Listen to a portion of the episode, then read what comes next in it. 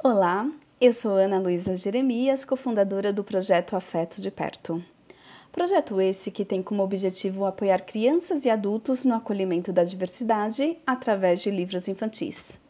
E também sou colunista convidada pela RBN Notícias para assuntos de diversidade. Vocês sabiam que apenas 5% das decisões que tomamos são conscientes? É isso mesmo.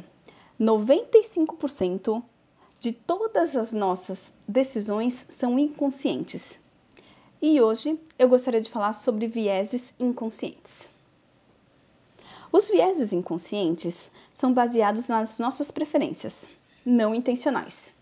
E por que não intencionais? Porque fazemos automaticamente. Vou explicar melhor.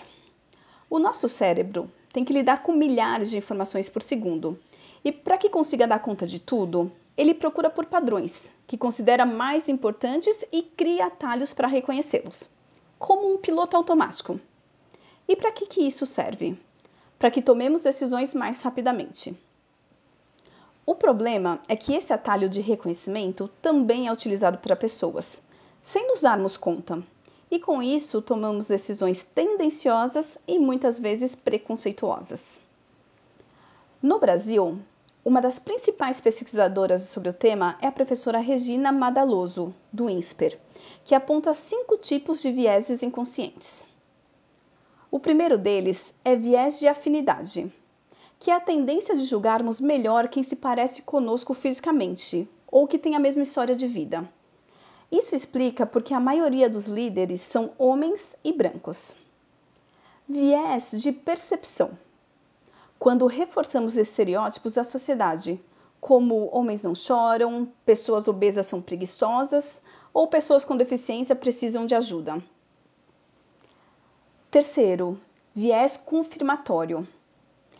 A pessoa só escuta o que confirma o ponto de vista dela, seja algo positivo ou negativo, e ignora todas as outras informações.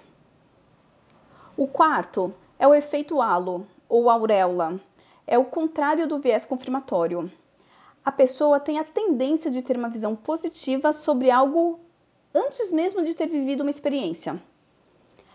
E aí ignora tudo mais que deveria ter sido levado em conta. E o quinto e último é o viés de efeito grupo, que é quando o grupo cria uma pressão para que todos sigam a mesma tendência.